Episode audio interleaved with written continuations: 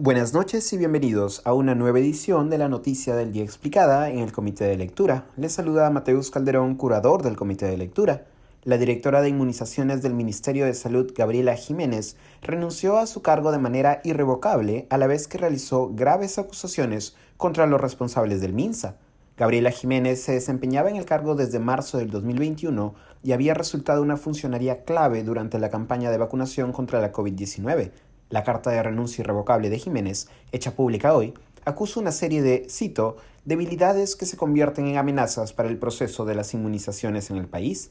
En la lista de ocho puntos citados en la carta de renuncia, Jiménez señala que el equipo de inmunizaciones, cito, no es convocado a las reuniones del equipo de gestión, no puede disponer de recursos económicos para la implementación de brigadas necesarias en todo el país, principal estrategia diseñada y planteada en este escenario epidemiológico y social, y además el equipo de trabajo de inmunizaciones aún no tiene contrato activo.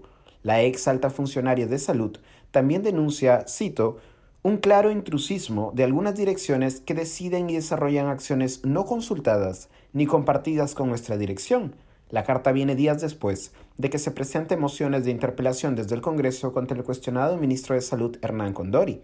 Hasta el momento el MINSA ha guardado silencio sobre las graves acusaciones. El exministro Hernando Ceballos se ha pronunciado sobre la salida de Jiménez, llamándole un duro golpe en medio de la pandemia que aún no termina. Gabriela Jiménez ha tenido un liderazgo innegable sobre los equipos regionales de todo el país.